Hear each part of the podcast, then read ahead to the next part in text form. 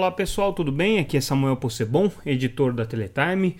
É, hoje é quarta-feira, dia 11 de agosto de 2021, e a gente está de volta com mais um Boletim Teletime News, o nosso noticiário em que a gente traz as principais informações sobre o mercado de telecomunicações, destacando aqui o que a Teletime noticiou ao longo dessa terça-feira, dia 10. Se vocês ainda não acompanham a Teletime, entrem lá no site www.teletime.com.br. Vocês podem ler todas as matérias que a gente vai destacar aqui gratuitamente e ainda se inscrever para receber a nossa newsletter diretamente no seu e-mail. Começando então com o boletim de hoje é, e a notícia mais importante é, dessa terça-feira foi a aprovação pela Anatel é, da proposta de arbitragem para o contrato de concessão da Oi. É, esse é um assunto que já está sendo discutido há algum tempo. Né? A Oi pediu desde o final do ano passado essa arbitragem do contrato. É um direito contratual que ela tem, isso está previsto né, como parte aí da, da, da, da concessão de, do serviço telefônico fixo comutado. É, e agora a Anatel é, deu início formalmente assim ao, ao, processo de arbitragem com esse, é, com esse termo de, de, de, de, arbitragem que foi aprovado pelo Conselho. O que, que significa esse termo? Significa que as duas partes, né, a Anatel e a Oi, chegaram a um consenso com relação às regras que vão ser seguidas no processo arbitral, definiram aí a Câmara de Arbitragem que vai ser é, é, responsável por esse processo e é, definiram ah, quais são os parâmetros aí para a escolha dos árbitros. É, e com isso né, formalmente o processo tem início, agora a Oi vai levar toda a documentação à Câmara Arbitral, a Anatel, é, representada aí pela Procuradoria Federal Especializada, vai levar as suas contrarrazões, é, vai ter um processo de discussão é, relativamente longo, isso daí deve provavelmente gerar alguns processos de perícia, e a expectativa aí é que em dois anos, mais ou menos, essa arbitragem esteja resolvida. É, se for dois anos mesmo, é, a arbitragem vai ser concluída antes do fim do prazo do contrato de concessão, que é 2025. Então a expectativa aí é que até o final de 2023, mais ou menos, esse processo de discussão arbitral esteja concluído. O que, que a Oi está questionando nesse processo? Tá? E isso aí é já parte da nossa reportagem, da nossa apuração. Ela está questionando, obviamente, o equilíbrio econômico-financeiro do contrato, então ela aponta aí vários episódios ao longo da história da concessão dela em que esse equilíbrio econômico-financeiro é, foi desrespeitado por conta de decisões da Anatel, por exemplo, é, definição de índice de reajuste, atraso na homologação de reajuste de tarifas e outros episódios aí, são mais de 10 pontos que a Oi é, questiona com relação a esse aspecto. A Oi também está questionando é, o saldo que a Anatel aponta para o Plano Geral de Metas de Universalização, que vai valer até o final do contrato, até 2025. A Anatel está dizendo aí que existe um saldo de 3,2 bilhões de reais é, em favor, obviamente, do governo. A Oi questiona esse saldo e questiona, portanto, o cumprimento das metas do PG 1005, que é esse plano de metas que vai valer aí até o final do contrato. Então, esse é um ponto é, que está sendo é, colocado pela Oi como é, passível aí de arbitragem. A Oi também está questionando é, os investimentos que foram feitos em, em é, equipamentos e em infraestrutura que pode ser considerada reversível ao final do contrato de concessão, mas que ainda não vai estar totalmente amortizado. Então, o que a Oi pleiteia aí é que a Anatel deveria já ter dado anuência prévia para esses, esses investimentos, já prevendo inclusive é, o ressarcimento daquele percentual não amortizado desses investimentos que forem feitos. A Anatel só fez uma, só deu uma anuência prévia com relação a isso.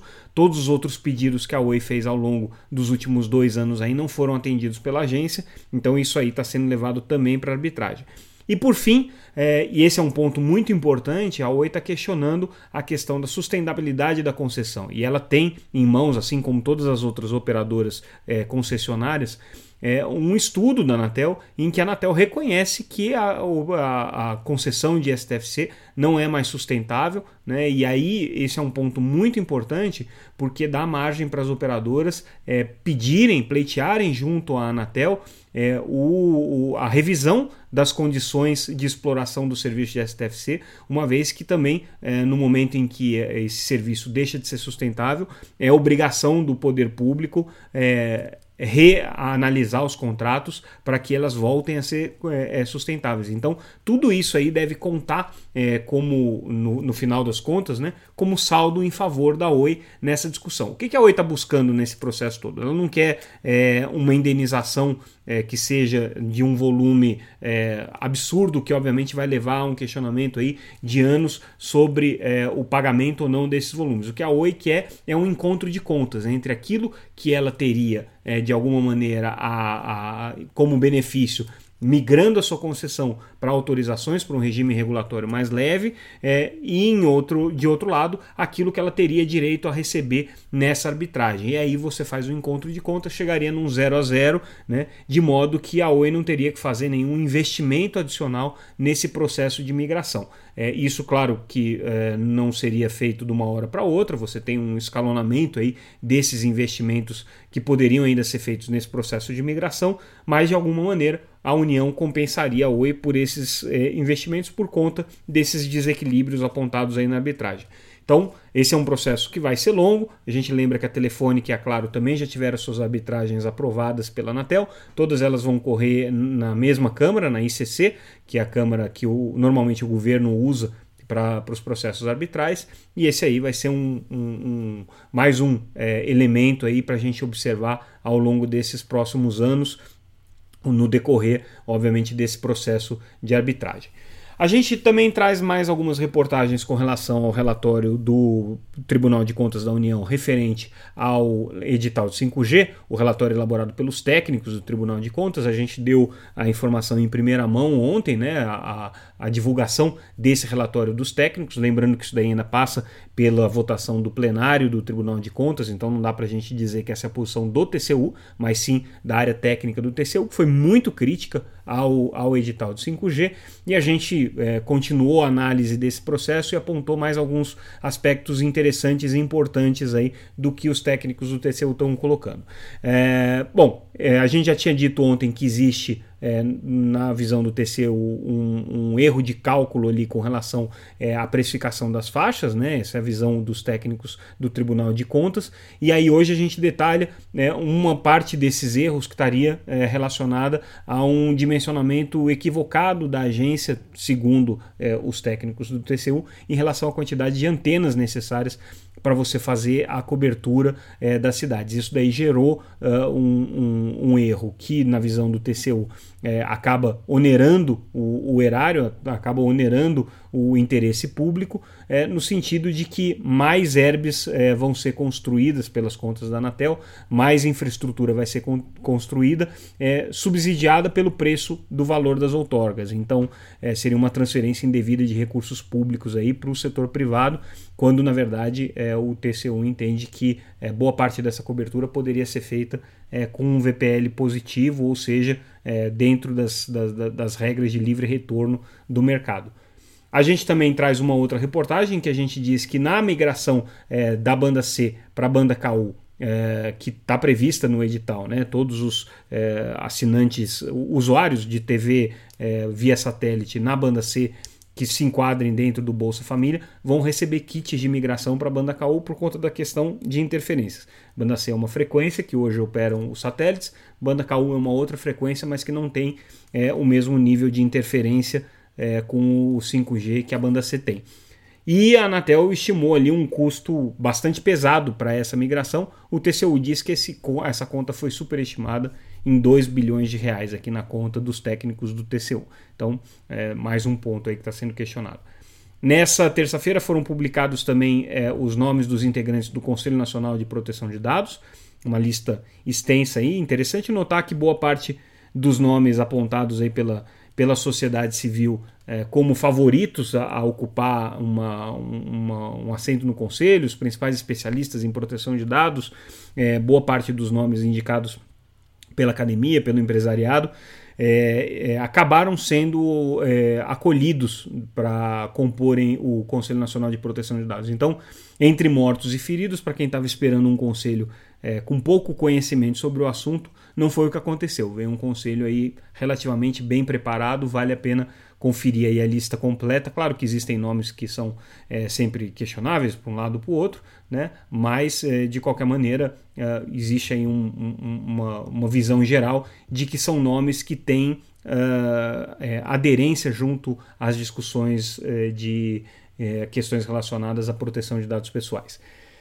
A gente teve também o evento Pay TV Forum, já disse que a gente vai fazer um, um, um, especial sobre o evento no próximo final de semana, então não vou entrar muito em detalhes aqui sobre as discussões, mas é importante a gente notar que o grupo de trabalho que é coordenado pelo Ministério das Comunicações para rever a legislação de TV por assinatura, legislação do SEAC, esse grupo foi criado é, no final do ano passado, começou a trabalhar no começo desse ano, teria 90 dias aí para apresentar o seu relatório a partir do momento em que ele é, foi instalado, então é, esse prazo já está se esgotando.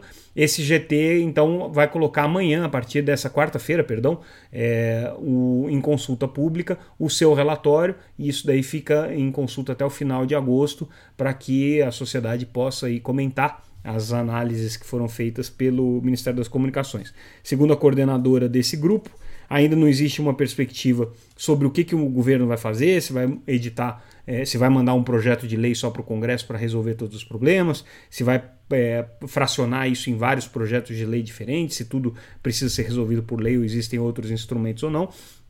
De qualquer maneira, nesse relatório, o Ministério faz um apanhado geral aí daquilo que entende como o melhor diagnóstico sobre a questão da TV por assinatura, sobre a questão do SEAC, mas é um relatório muito amplo, que vai desde esses assuntos mais específicos de TV paga até questões de tributação de internet, é, tributação de serviços é, de vídeo sob demanda na internet. Então tem um, um material bom aí para ser analisado pelo, pelo, pelos interessados nesse tema a partir dessa quarta-feira até o dia 24 de agosto. É, também no evento a gente teve uma discussão interessante sobre pirataria e aí o que tá pirataria de conteúdos audiovisuais. E aí o que está pintando é um movimento forte da indústria, apoiado inclusive pela Anatel e pela Ancine, no sentido de se criar um, um, uma metodologia de bloqueio administrativo desses conteúdos é, piratas. O que, que significaria isso?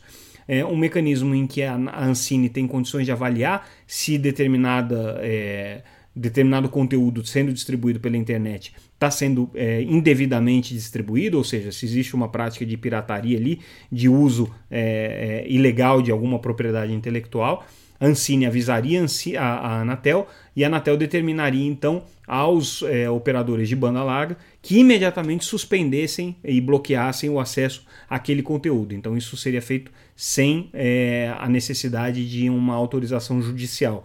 Esse é um tema super importante para a indústria e é, tudo indica que esse é o único mecanismo de você conseguir evitar a pirataria, porque a via judicial ela é lenta, ela é demorada, ela depende, obviamente, é, da análise dos juízes e até lá o jogo de futebol já foi, a pirataria já foi consumada, você não tem mais volta atrás, você não tem como despiratear o conteúdo. Então, o bloqueio administrativo ou o bloqueio imediato é visto aí como o, o principal mecanismo para você assegurar é, a proteção da propriedade intelectual nos serviços de internet nos serviços de TV por assinatura.